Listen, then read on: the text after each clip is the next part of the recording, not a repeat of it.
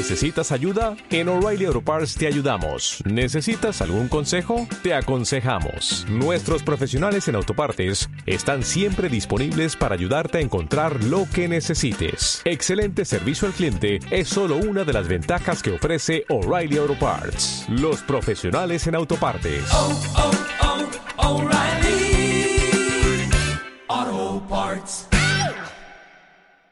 Bienvenidos a Radio Libertad Constituyente.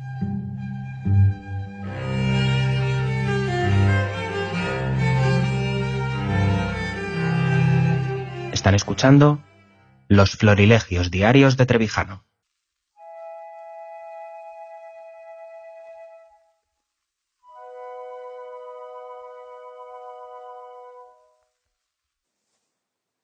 A diferencia de Juan Carlos, el campechano, el, el mejor preparado príncipe del mundo, que era Felipe VI, el, el- bien prepara- el preparado, eh, tiene una actitud distinta. Cuando recibe a los partidos políticos previamente a su tarea de, de ser él, él quien designe al primer candidato a la presidencia del gobierno para que sea discutido ese nombramiento en las Cortes. En, perdón, en el Congreso. Sigo llamando Cortes porque tengo metido dentro de mi cabeza que esto es la continuación del franquismo por otros medios. Pues sí, uno de ellos es que las Cortes ahora se llama Congreso. Ese es el cambio. Es es una novedad que no solían hacerse comentarios de las entrevistas que celebran con el monarca los diversos partidos, mm, empezando por los que no tienen la menor posibilidad de ser candidatos, que son, se hace el simulacro, el papel, el teatro, de que el rey recibe a todos los partidos, aunque tengan un diputado o dos, como es el caso de Izquierda Unida, Garzón, lo recibe a todos. O Canarias, que tienen dos partidos y cada uno un, un diputado. Recibe a todos. Ese teatro ayer ha tenido eh, cierta enjundia, porque también es la primera vez que los que salen de la entrevista, no allí en la Moncloa, pero sí en el Congreso, declaran en qué ha consistido la entrevista con el rey y le atribuyen palabras que son sometidas al auspicio de los, eh, de los au- au- aurídices para averiguar por el movimiento de la ceja o el, o el vuelo de los pájaros qué es lo que el rey se propone, como si tuviera algún papel que hacer. Pero todos dicen con un interés enorme, pero ¿qué ha dicho el rey? El rey, ahora está el rey de moda. ¿Es que tiene algo que hacer? ¿Es que es un rey jefe? No, ni jefe, es un rey de los mantenido por los partidos, mantenido en el sentido literal de la palabra, de manutención y de mantenimiento.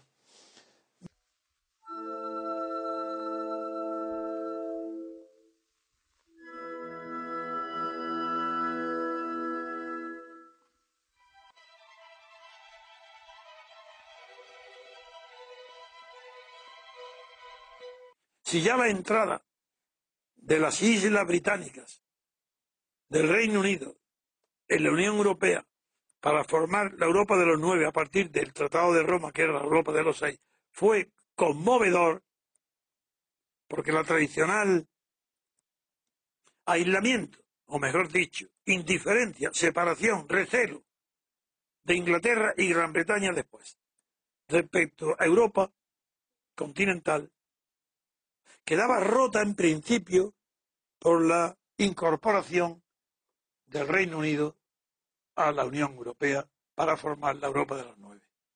El hecho de que ahora salga cuando hay 28 miembros, cuando prácticamente se cree y se tiene asociada en la cultura popular, no digo en la verdad ni en el conocimiento que las personas informadas y pensadores tienen de estos asuntos, sino que el pueblo español, como el lituano, como el letonio, tenía que saber la gran importancia que tendría la salida del Reino Unido de la Unión Europea, a todos los efectos, no solo el económico por la emigración o los refugiados, que es lo llamativo, que es la causa inmediata o aparente que ha provocado este, este referéndum de Cameron, que ha fracasado Cameron. No, no, es desde todos los puntos de vista. Eh, y sobre todo, por encima de todo, por el punto de vista cultural. Por la idea del mundo que se hace cada cual en su país, por pequeño que sea, sabiendo que está en Europa continental, en una unión donde está o no está nada menos que el Reino Unido. Y sobre todo en España. Tenemos una tradición histórica muy larga de conflictos con Inglaterra y con, y con el Reino Unido después, de rivalidades.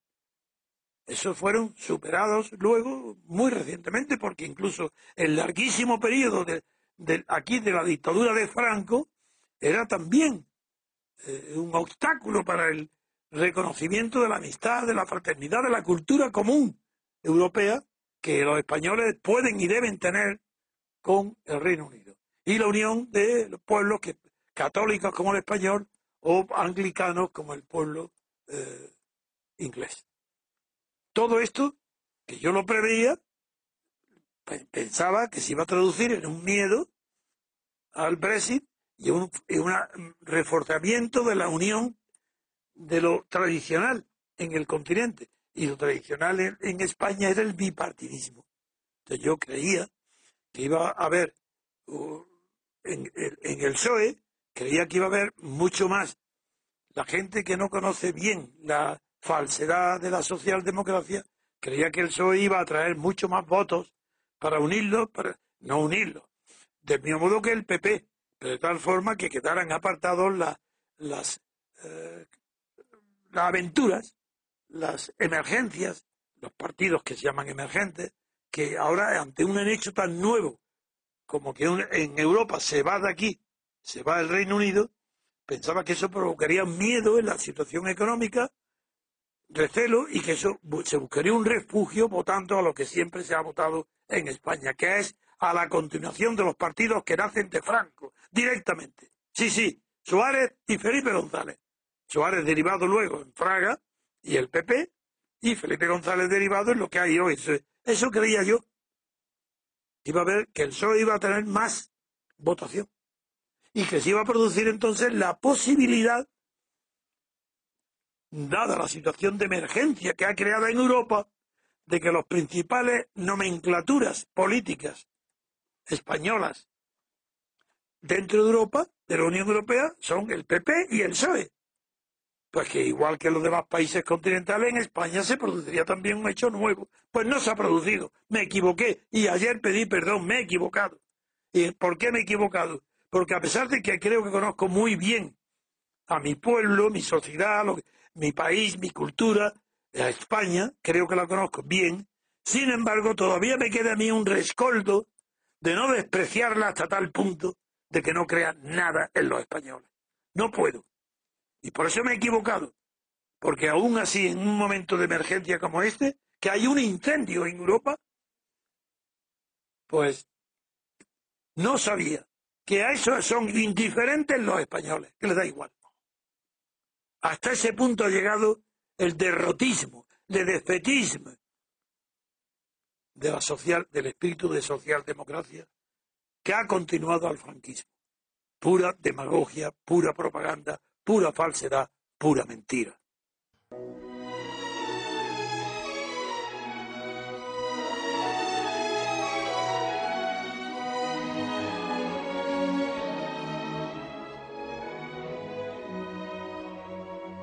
En España lo de Kissinger no intervino en ningún periodo de libertad, intervino contra mí. Porque yo era el principal factor, el principal agente de la libertad constituyente en España. Sí, lo digo ahora con orgullo. Que a ver si hay alguien que se atreva a desmentirlo. Porque me abandonó el Partido Comunista. El Partido Socialista nunca lo tuvo. Fue un falso. entró en la Plata Junta pero, para destruirla. Pero todos los demás, el Partido Comunista, Comisiones Obreras y todos los que se situaron a la izquierda, esos si traicionaron todo aquello que lo había movido durante 30 años.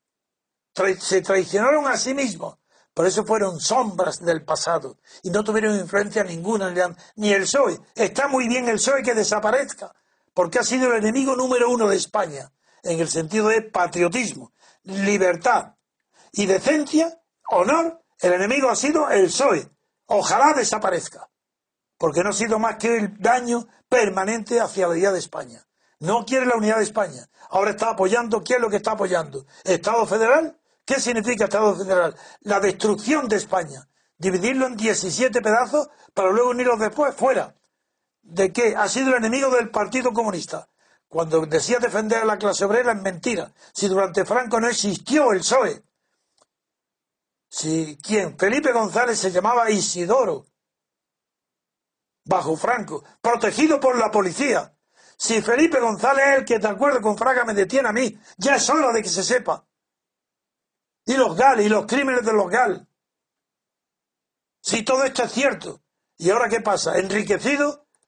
¿Ahora que se descubra que, que sea amigo de los hombres más ricos del mundo y que negocie con petroleros y con hombres traficantes de armas en Sudán? ¿Eso es Felipe González? ¿Y qué hace Felipe González hoy? Pues en lugar de defender la unidad de España, ahora ha dicho que estaba contra Sánchez, contra su líder, y estaba a favor de una gran coalición, llamando gran coalición a la unión para gobernar entre Pepe y PSOE. Y ahora Felipe González dice que no, que está en contra. Ah, si está en contra, ¿qué quiere? ¿Alianza con Podemos? Pues va a sucumbir. Y ojalá sucumbas, porque eres el responsable mayor de todas las desgracias de España. El PSOE, porque es incapaz de definirse, porque no tiene ni siquiera, es un oportunista, que presume de izquierda cuando no es necesario. ¿Y qué? ¿De qué extrañar tiene de Rajoy? ¿Que es franquista? ¿Cómo lo va a ser? ¿Acaso no era Suárez? ¿Acaso no era Fraga? ¿Acaso no era Aznar? Rajoy, lo natural que sea franquista. ¿Es que acaso ha habido ruptura con Franco? Lo normal es que el franquismo siga vivo.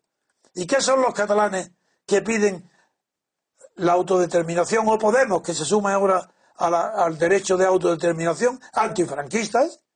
Como si Franco estuviera vivo. Quien está dictando la política de Podemos y de Cataluña y del separatismo es Franco desde su tumba.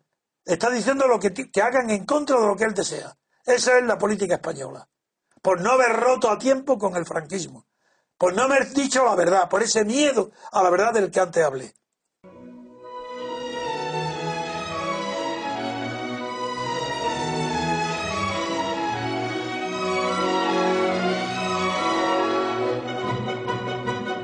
Eso es lo que es imperdonable, que no haya habido ruptura moral con el régimen de Franco. Por eso tenemos lo que tenemos.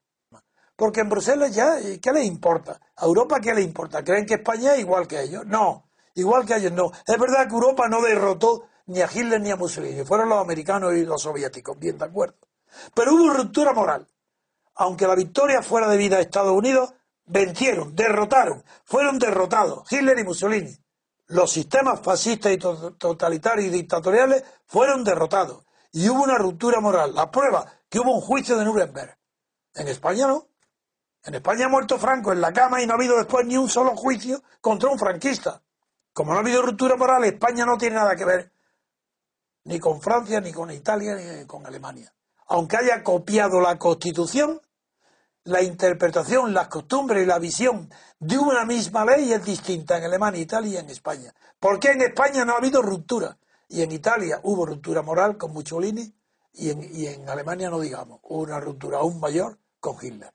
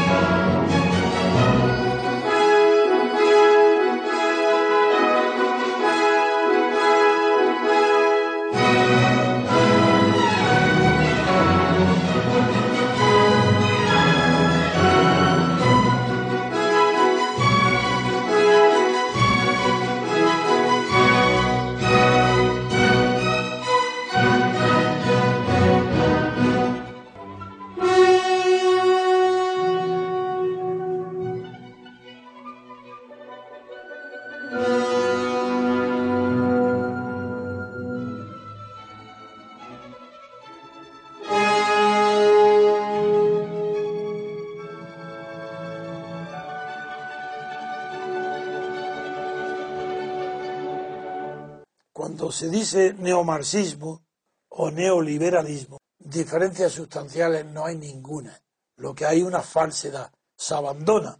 El liberalismo abandona los principios del liberalismo y se llama neoliberalismo aquellas doctrinas que defienden la actuación del Estado en la economía, pero no en toda la economía, sino en sectores. Eso es el neoliberalismo. Y el neomarxismo igual. Aquellos que abandonan el marxismo y para no declararlo sostienen que se puede ser marxista y no estar nacionalizando la banca, pero que sí conviene la intervención de la eléctrica, etcétera.